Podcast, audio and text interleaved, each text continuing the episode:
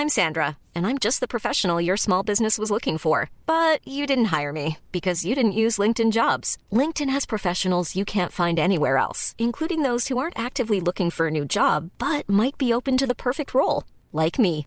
In a given month, over 70% of LinkedIn users don't visit other leading job sites. So if you're not looking on LinkedIn, you'll miss out on great candidates like Sandra. Start hiring professionals like a professional. Post your free job on linkedin.com/people today. Bonjour, dans cet épisode, je vais vous expliquer comment recadrer un collaborateur ou une collaboratrice de façon bienveillante. Je suis Gaël Châtelain-Berry, bienvenue sur mon podcast Happy Work, le podcast francophone audio le plus écouté sur le bien-être au travail. Alors j'entends souvent des gens venir me voir et me dire Gaël, la bienveillance, c'est un truc de bisounours. Eh bien, si jamais vous pensez cela, j'ai une mauvaise nouvelle pour vous. Bienveillance et gentillesse n'ont absolument rien à voir. Ou plus exactement, être bienveillant, ce n'est pas tout laisser passer. Pour autant, nous pouvons avoir un comportement bienveillant dans absolument tout ce que nous faisons en tant que manager, y compris les choses les plus difficiles. Et une chose n'est véritablement pas simple, c'est de recadrer un collaborateur, une collaboratrice quand cela est nécessaire. Quand par exemple une très grosse erreur a été faite ou quand les objectifs ne sont pas atteints. Bref, quand en tant que manager vous estimez qu'il faut corriger le tir.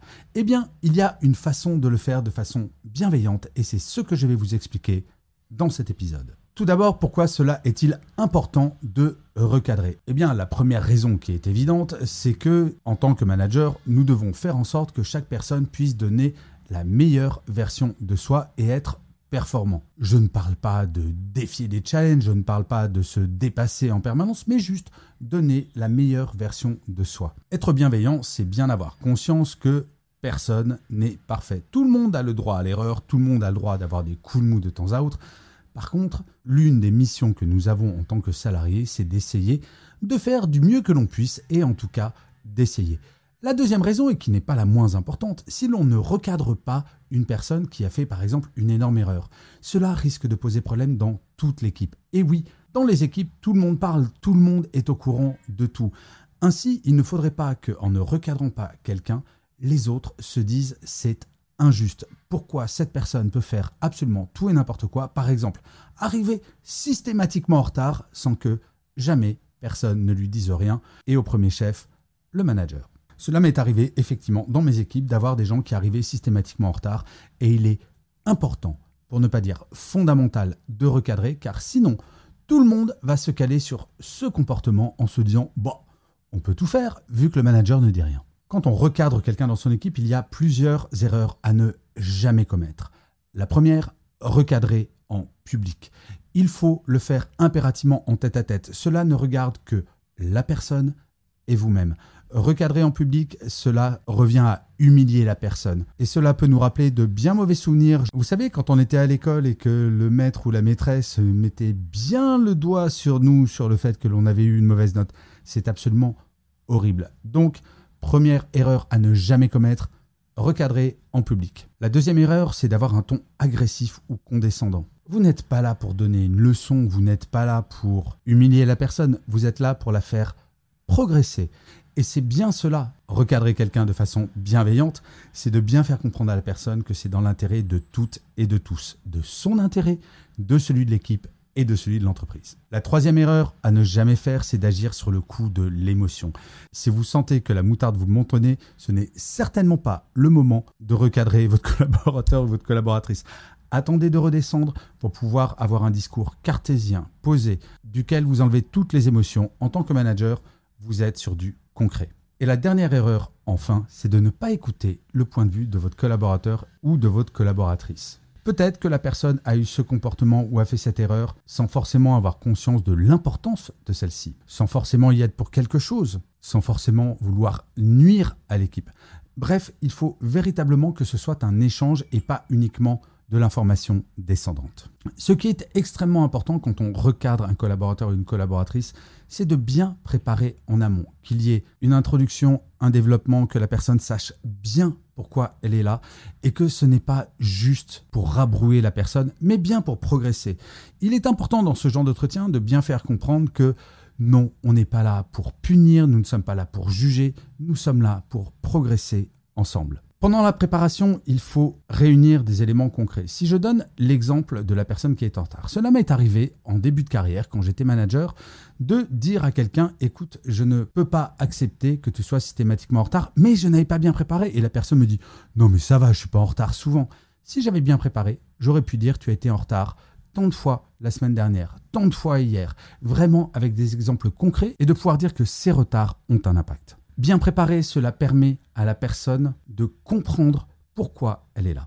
Pendant l'entretien, il est bien entendu important de choisir un endroit calme et discret. Si jamais vous êtes dans une salle de réunion avec des vitres de partout, les personnes vont passer devant en disant Oh là là, elle se fait recadrer, ça doit vraiment pas être simple. Ensuite, il faut énoncer clairement le problème en utilisant le je plutôt que le tu. Il est très différent de dire tu es en retard et c'est insupportable que de dire j'ai établi des règles, je souhaite que tout le monde arrive à la même heure et je souhaite que toi-même tu arrives à l'heure. Dire je permet d'impliquer, de montrer que vous vous impliquez, que c'est véritablement vous en tant que manager qui parlez et ce n'est pas un jugement de valeur, ce n'est pas une accusation. Vous n'êtes pas là pour faire le procès de votre collaborateur ou votre collaboratrice, vous êtes là pour lui expliquer que dans une équipe, il y a des règles communes. Pendant l'entretien, ensuite, il est vraiment essentiel de donner la parole à la personne, de lui dire qu'est-ce que tu en penses, quel est ton ressenti, qu'est-ce que tu penses de ce que je viens de dire. Rares sont les situations où la personne rejette de façon totalement catégorique tout ce que vous avez dit, surtout si vous appliquez les règles que je vous donne. Une personne qui arrive systématiquement en retard ou qui a fait une erreur, si vous le posez de façon bienveillante, posée, sans émotion, de façon cartésienne, ne va pas dire non mais jamais je changerai parce que c'est comme ça. Sur l'exemple de la personne qui arrive systématiquement en retard, si vous avez été cartésien, la personne va forcément vous dire écoute, tu as raison et je vais faire des efforts, voire je te promets que cela ne se reproduira plus. L'idée est véritablement de faire comprendre que nous sommes là pour progresser, nous sommes là pour faire en sorte que tout se passe bien, non seulement pour la personne, mais également pour l'équipe. Ce qui est très important après un recadrage, c'est de faire un suivi. Si jamais il y a des objectifs très clairement fixés, si par exemple la personne qui est systématiquement en retard, vous lui dites à la fin de l'entretien, écoute, c'est vraiment pas extrêmement grave ce qui se passe. Tout ce que je te demande, c'est d'évoluer. Et que dès la semaine suivante, la personne est toujours en retard, là, il y a un véritable problème et le recadrage devra être beaucoup plus sérieux et ferme. Par contre, dans 99% des cas, je peux vous assurer que la personne va évoluer. Et faire le suivi de cette évolution, c'est au détour d'une machine à café de dire eh, écoute, super, je vois l'évolution, je vois ta progression et je t'en remercie. Pas besoin de faire un entretien formel pour ce suivi. Par contre, il est vraiment important, si vous faites un entretien de recadrage, d'avoir des points de passage et de bien dire à la personne qu'il y aura des points de passage. Parce que ce n'est pas juste une lubie en tant que manager que vous avez, mais que vous accordez de l'importance non seulement à ce sujet, mais à la personne. Ce qui est vraiment bien dans les recadrages bienveillants, c'est que cela va renforcer votre relation avec chaque membre de votre équipe. Il y a quelque chose qui est très attendu de la part des salariés, c'est de la part de leur manager d'être juste. Un recadrage fait de façon bienveillante sera très bien perçu et va consolider votre relation avec les collaborateurs, collaboratrices, va faire en sorte que dans votre équipe, il y aura une véritable culture commune, chacun va fonctionner avec les mêmes règles et il n'y aura pas cette espèce de sentiment diffus qu'il y a des chouchous et des chouchoutes, mais au contraire que tout le monde est traité à la même enseigne. Et c'est cela la bienveillance, de mettre l'humain au cœur de tout et de traiter chaque personne avec exactement les mêmes règles. Je peux vous assurer que dans ma carrière, j'ai eu beaucoup, beaucoup, beaucoup de recadrage à faire car j'ai eu plutôt des très grosses équipes.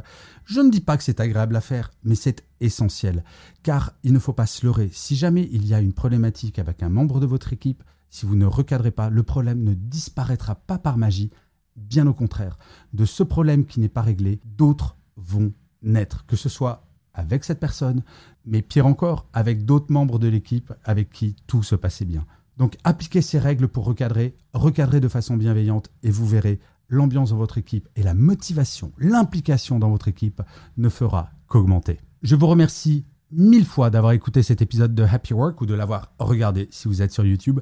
N'hésitez surtout pas à vous abonner, à mettre des pouces levés, des étoiles, à faire des commentaires, à partager cet épisode avec vos collègues ou avec vos amis. C'est très important pour que Happy Work dure encore très longtemps et en plus, de vous à moi, cela me fait très plaisir. Je vous dis rendez-vous à demain et d'ici là, plus que jamais. Prenez soin de vous. Salut les amis.